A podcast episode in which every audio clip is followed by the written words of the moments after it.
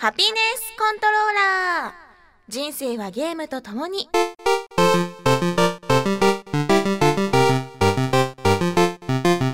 この番組は FPS から美少女ゲームさらには洋ゲーまで私 DJ みすずの生きる方となっているゲームについてご紹介。それいけ箱パンマン。うわーお腹が空いてもう動けないよ。はっ誰かが僕を呼んでる。あっちだ。あ箱パンマン。お腹が空いてるのかい？僕の椎茸を食べよありがとう箱パンマン。そんなちょっと引くぐらいのゲーマーである私のお気に入りを次々にご紹介します。たまにはゲーム以外のこともお話しますが大体がセットして。あ夢か。いらっしゃいませ。ハピネスコントローラーにようこそ。ご注文はお決まりですか？はい。レベル24ですね。かしこまりました。それではすぐにお持ちいたします。というわけでちょっと無理やりテンションを上げつつ レベル24を始めたいと思います。いやいや最近はですね本当にもうわお楽しいみたいな仕事が多くってまず一つが福岡アジアコレクション九州最大のファッションショーでエビちゃんとか押切萌さんとかあとトリンドル玲奈さんと春菜愛さんとかあともう本当にすごいすごい豪華なもう日本を代表するモデルさんがいっぱい集まるファッションショーがあって。であのそこで協賛ブースのステージ MC を担当しました。そこでねたくさんのモデルさんとトークショーをしてそして加藤夏樹さんに会えたんですよ。綺麗でした。もうなんかエヴァの話とか聞いてみたかったけどもう恐縮しちゃって 何も聞けなくてうわーみたいな。であと平岡裕太さんっていう俳優さんともトークショーしてね。もうねすごい目が合うの。当たり前だよね。あのステージ上でトークショーするわけで目が合うのは当たり前なんだけどうわーすごい見てる。このイケメンすごい私のこと見てるとか思ってドキドキしちゃった。いやもうすごいファンの人たちがもう平岡さんが出るだけでもキャーってねもうキャーみたいな。でそれであのーその仕事ではちょっとその協賛のタイガー魔法瓶のブースだったのね。でその最初事前に行われた抽選会で当たった方は平岡さんと加藤夏樹さんのサイン入りのそのマグをプレゼントするっていうものだったの。そしたらねその加藤夏樹さんも平岡裕太さんもすごくなんかこうサービス精神が旺盛でプレゼントする時に普通は握手とかだと思ったんだけどハグをしたのハグだよそしたらね加藤夏樹さんの時は最初に加藤夏樹さんからででその時みんなパチパチってわあいいなとかだったんだけどその後に平岡さんの番になって平岡さんが「ああの俺も僕もちょっとやんなきゃいけない感じですかね」とか言いながらハグした時のもうみんなの「ずるい!」みたいなそういう声がもう私恐ろしくてさうわーみたいな。でも皆さん本当にやっぱ悔しいよね。だよね、私もそのさ流れでハグしてもらえばよかった。はいじゃあ私も行きます。ハグみたいにしてもらえばよかった。いやびっくりした。こうもう皆さんモデルさんっていろんな次元が違うんだなと思いました。うんああいう手足が長い生き物っているんですね。多分なんかもう何かがこう違うんでしょうね。いやすごかったです。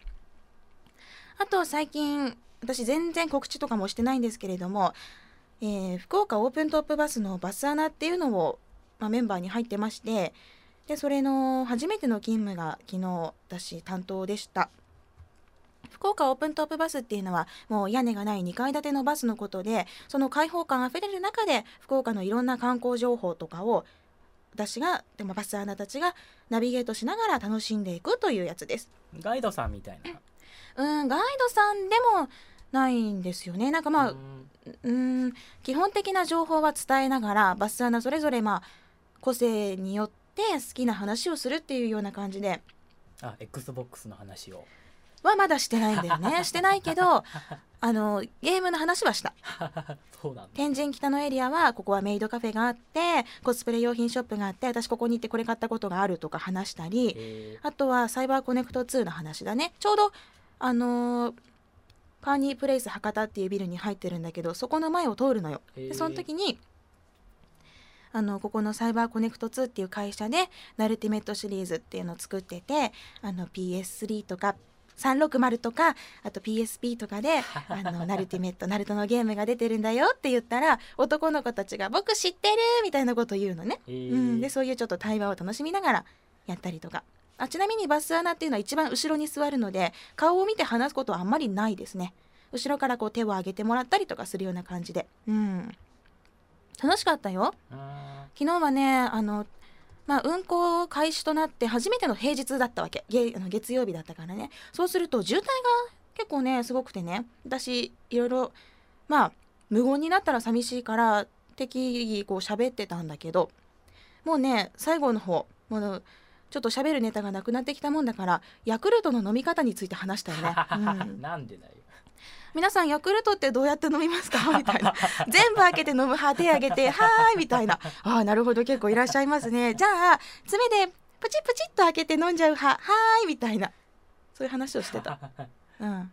あいやまあヤクルトっていうのもその福岡がほら発祥だからね知らなかったでしょ？あそうなんうん私も初めて知ったもん。へー原稿読みながら初めて知った。だろ？うん。まあそういうふうにねいろんな仕事をしつつ明日は久しぶりに MC のオーディションというものを受けたりしててしてそしていろいろ頑張ります。うん。さあそして先週の収録から私実は一つのゲームしか遊んでいません。というのがシンジケート海外で発売されたもう本当に海外でしか発売されてないゲームなんですけどもう本当にねあのー収録先週の収録が終わってパッケージを開けてディスクを入れてから一回も何も出し入れしていない。うん。仕方がない。もうこの面白さは今日皆さんに伝えたいと思いますのでぜひ聞いてください。というわけで今回のハピネスコントローラーレベル24よろしくお願いします。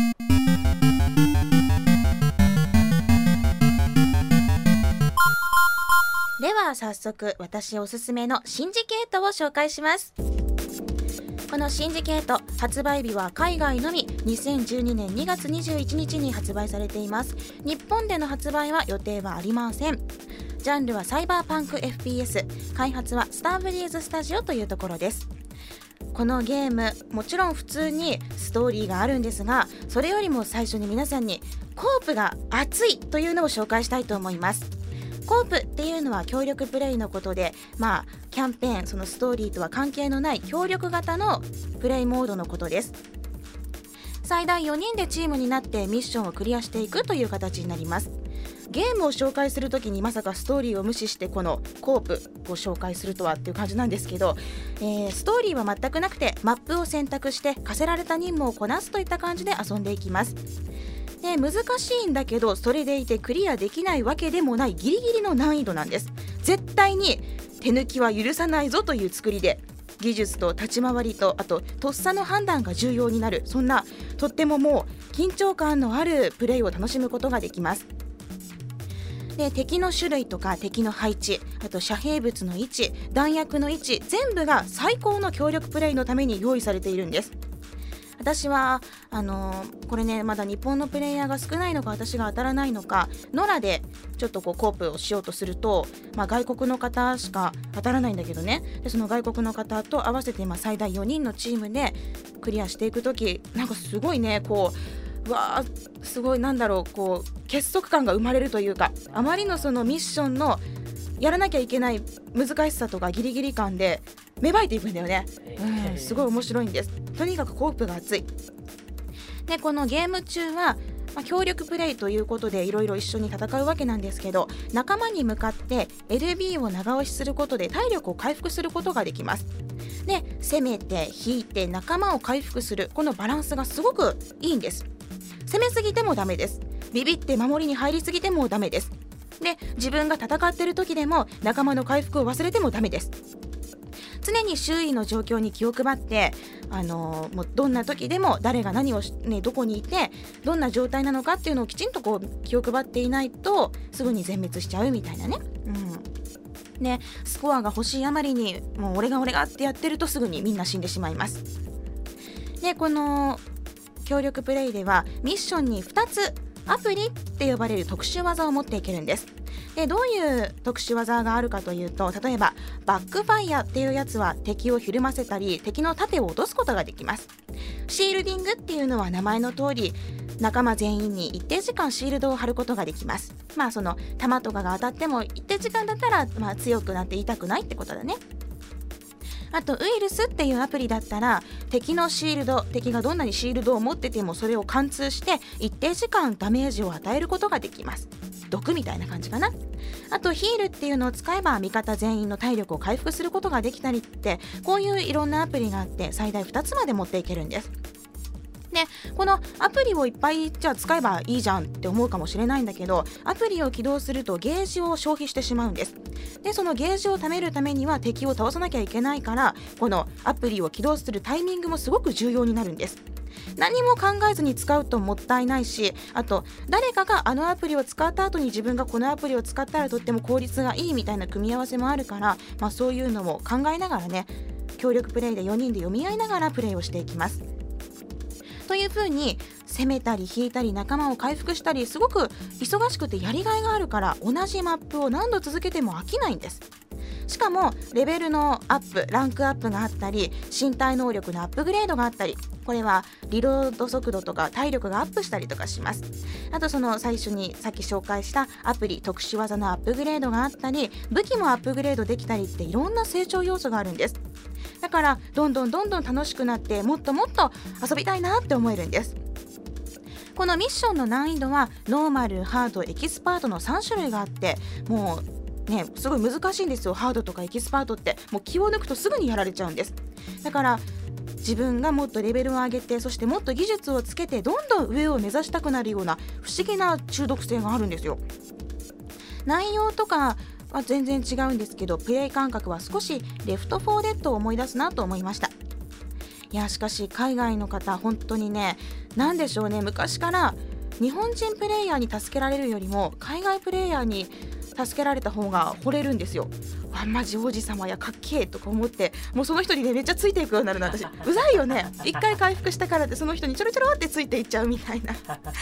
いやでもこういうコープ協力プレイってすごく親近感を覚えたりしますしあと仲間意識が芽生える瞬間ってすごい好きです。なんかねあの一緒にドアを開ける前とかに、まあ、4人揃わないとドアが開かないみたいなとこがあるのね。でそこでこう2人で先についちゃって待ってる時とかになんかこうまだ他の仲間はちょっと武器弾薬補充したりとかしてんの。でその時に暇だねとか思ってその人の方くるってあと1人の全く知らない海外プレイヤーだよ。くるって向いてぴょんぴょんって2回ジャンプしてみるとその人もぴょんぴょんって ジャンプしてくれて一緒にぴょんぴょんってやったりとか。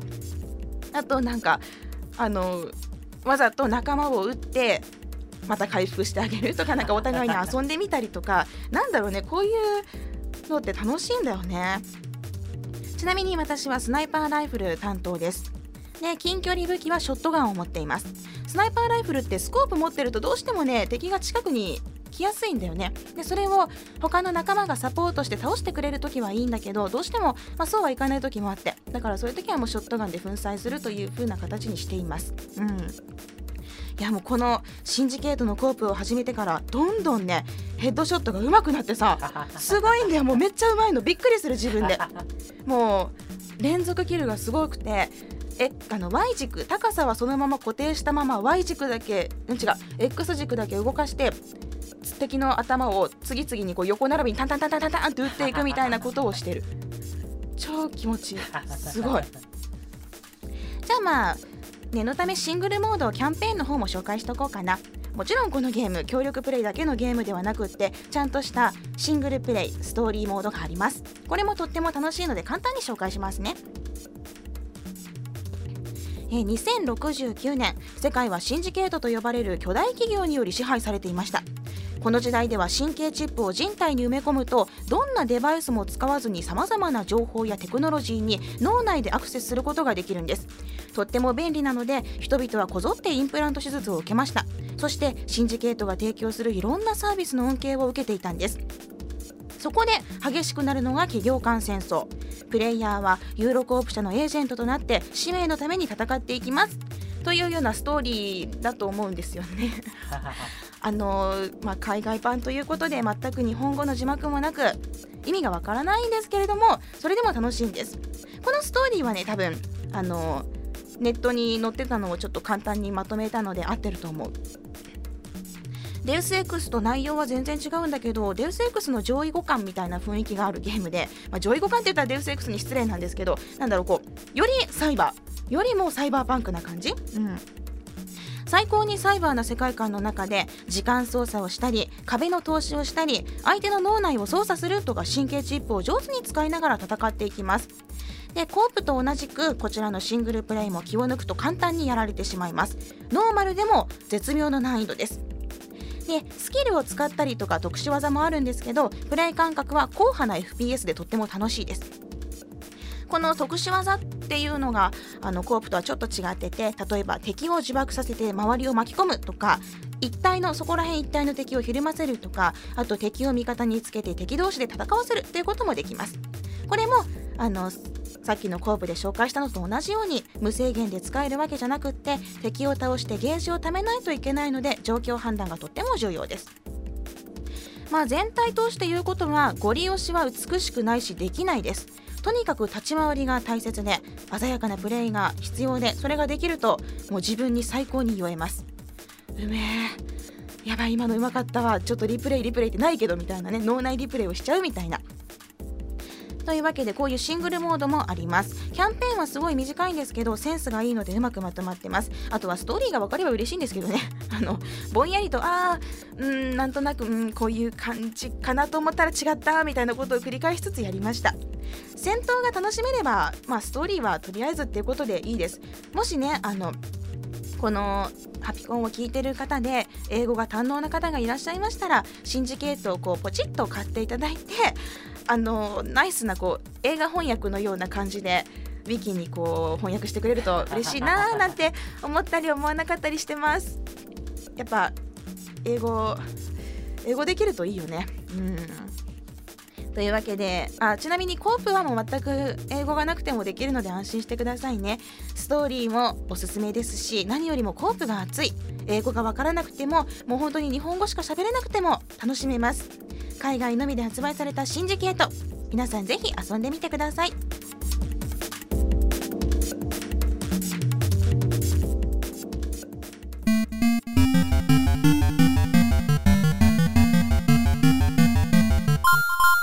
それでは続いてはメッセージを紹介したいと思います。皆さん今週もメールたくさんありがとうございます。まずは初めましての IR さんからです。みすずさんこんばんは。インサイド XBOX で初めてみすずさんを知り現在レベル1から毎日少しずつ聞いています。いろいろ共感することも多く今までノーマークだったゲームもみすずさんの楽しそうな紹介を聞いてやってみようかなと思ったりもしています。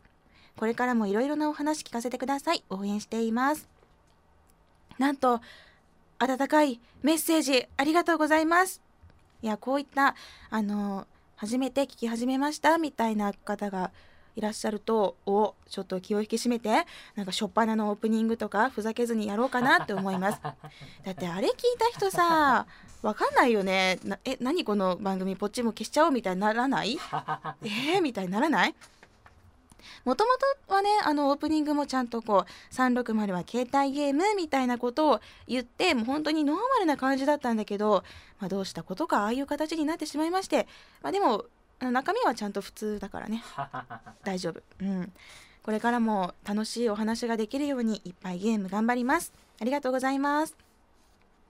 では続いては黒光さんですハピコン的には無本ですが 無本って Wii のパンドラの塔をやってます。おこれあのガンバリオン開発福岡の会社のね開発したゲームですよね、えー、徐々にグロテスクな怪物に変わっていくヒロインの美少女を救うアクションゲームです。軽く鬱になっていいゲームです。なるほど。私 Wii 持ってないんですよね。あの据え置きの現行機で持ってるのが360だけなんですよ、うん。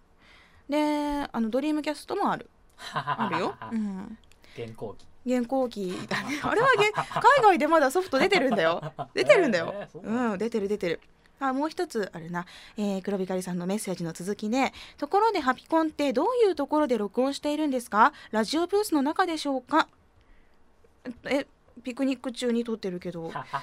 何か質問あります？なんかいやピクニック中ですよ。じゃあ次のメッセージいきましょう。黒光さんありがとうございますえー、続いてははじめましてですね。のっちさんありがとうございます、えー、はじめまして。早速ですがみすずさんはモンスターハンターフロンティアオンラインプレイされたことはありますか？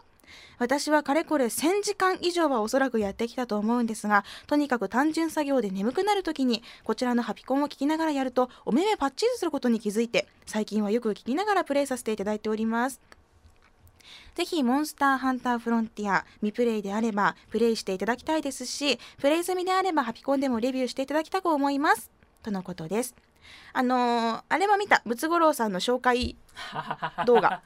めっちゃ面白かったよね。まだまだ残ってるのかな？あのねムツゴロウさんがあのカプコン制作の動画だと思うんだけどのこのモンスターハンターフロンティアオンラインに出てくるまあその生き物モンスターたちをもうさも本物のモンスターかのようにお話をするの。ここをね撫でると喜ぶんですよみたいなぐらいの勢いであのすごく水が好きでねみたいな 風にあの紹介しだすの。であの横のもうなんかすごい女性の MC の方が大真面目でさ、もうすごいねもうシュール。あれは面白かったな。説得力ありますもんね。そうそうそう、えー、いやもうあの動画を見てやらなかったね。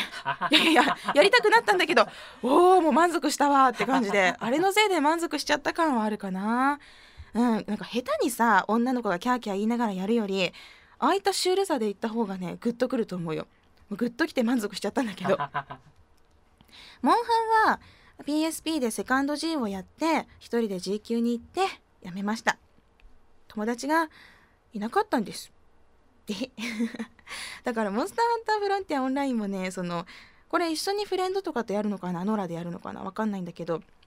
でもなんかねこう友達がいればねやりたいなとは思っているタイトルです。うん。検討します。のっちさんありがとうございます。では続いてゆきさんからのメッセージです。えー、最近大学のイベントでアメリカの学生と交流する機会がありました。私はあまり英語を話すことができませんがジェスチャーなどでコミュニケーションをとっていました。そのアメリカの学生に英語でゲームは好きと聞いたらイエスと返ってきたので、ね、ゲームは好きって英語でどう言うの ?Do you like game? ああなるほどね。すごい私ゲ英語話せた今。Do you like? が言えた。あ続きね、えー、イエスと返ってきたので XBOX 持ってる？と聞いてみたらなんていうの ?Yes, I have Xbox360 じゃないよね。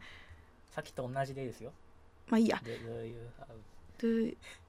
Xbox 持ってる？と聞いたら あ違う違う。で持ってるよと答えてくれてこの時に Yes, I have が。ちょっと待って。続きいこう。で私はとても嬉しくなりテンションが上がりました。その後ゲーマータグも教えてもらいました。これから一緒に遊ぶ機会があると思うので英語の勉強を頑張りたいと思いますそこで洋芸を多くプレイしているみすずさんに質問ですが洋芸は英語の勉強に役立つと思いますか？できればゲームのタイトルとかもお願いします。えー、今さっきの私の会話を聞いてもうお分かりだと思いますが 洋ゲーで英語の勉強はできません。なぜか分かりませんけれども全くね覚えないんですよ。私もう前から英語がダメでね。うんえー、そうだね。ダンスセントラルで「together」っていう言葉を覚えたぐらいだから「up together up together。ねお姉ちゃん together って何?」みたいなことを聞いたからね。びっくりでしょ。本当にびっくりなんだよ。でねあのでもスラングは覚える。いろんなこう知っちゃいけない単語はいっぱい覚えたから そういうのはねあの協力プレイの時とかに言ったりするかな。うん。あとはね洋芸じゃないんだけどカプコンの「デメント」っていうちょっと前のゲームで PS2 なんだけどその時にね女の子主人公の女の子がヒューイっていう犬を褒める時にねグッボーイっていうの。グッドボーイって。このグッボーイはすごいその時から覚えててたまに使う。おおディレクターグッボーイグッボーイみたいな。すごい偉そうやな。まあそういうことをちょっとね本当に単語単語で覚えるぐらいだね。私も英語の勉強はしたいんですけれどもまあ日本で生きるしいいんじゃないかな。でもあのゆきさん現役ということで頑張ってくださいね。あの英語ペラペラのになったらぜひシンジケートも 翻訳してください。もう将来はゆきさんに託しました。お願いします。では続いてツイッターをいくつかメッセージ紹介したいと思います。の前にまずはギアーズ総選挙ギアーズオブオ総選挙の結果を発表したいと思います、えー、結果だけ言いますと1位がベアード2位がドム。そして3位がベルセルク。なぜかローカストが入ってきました。こういった結果になりました。えベアードさんそろそろじゃあもう引退脱退になるんですかね。もうセンターということで。えー、ちょっと困りますね。とりあえずあのハピコンリスナーからはベアードとドムがとっても人気なようです。まあ買う前に私来るかなと思ってたんですけれども意外とまあ普通といった感じで。うん意外でした。でアーニャさんもね来るかと思ったんだけどまあぼちぼちといった感じでとりあえずベアードが群を抜いてうん飛び抜けて票が多かったですね。皆さんありがとうございます。皆さんから人気のキャラがベルセルクだと分かりました。うんローカストですけどね。ありがとうございます。じゃあ、ツイッターもいくつか紹介しようかな。まず、白天さん。初めて東京来たんだけど、移動とかでずっとハピコン聞いてる荒木さんに洗脳されそう。洗脳、洗脳されて、ゲームをいっぱい買って、まあその、ね、実績を増やしてという風にぜひ遊びまくってください。ありがとうございます。いっぱいハピコン聞いてくださいね。えー、そして、岩名さん。スペースマリーンのレビューを楽しみ方を間違えたからという理由でしないとかレビュアーとして質が高くて感心するちょうどシンジケートを買おうとしていたところだからこちらのレビューも楽しみにしていますありがとうございますいややっぱゲームの本質っていうのはちゃんと見ないとねちょろっとプレイしただけじゃとかダメだしそれで話すとかねダメだからまあちゃんとやろうと思ったところシンジケートしかしませんでした今週はというわけでシンジケートを今日紹介したんですけれどもどうでしょうか？興味持ってもらえましたか？英語が分からなくてもそのセンスがいいのは楽しめるのでぜひ遊んでほしいなと思います。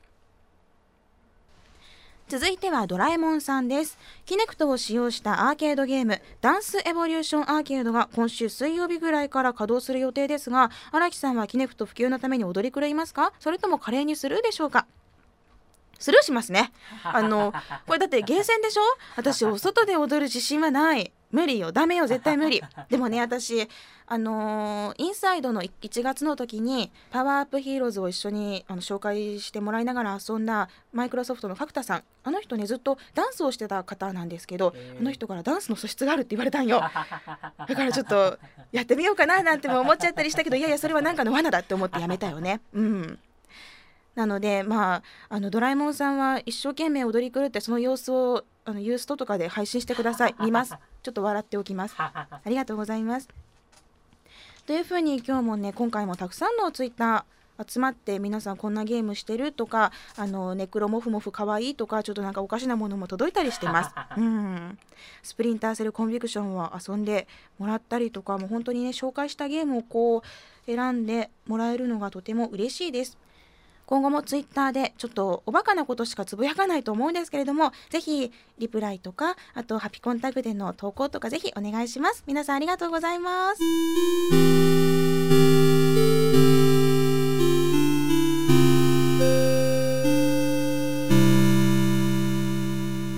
はそろそろエンディングです。番組の最新情報はラブ f m のホームページからチェックしてくださいね。ホームページの URL は lovefm.co.jp http コロンスラッシュスラッシュ lovefm.co.jp です。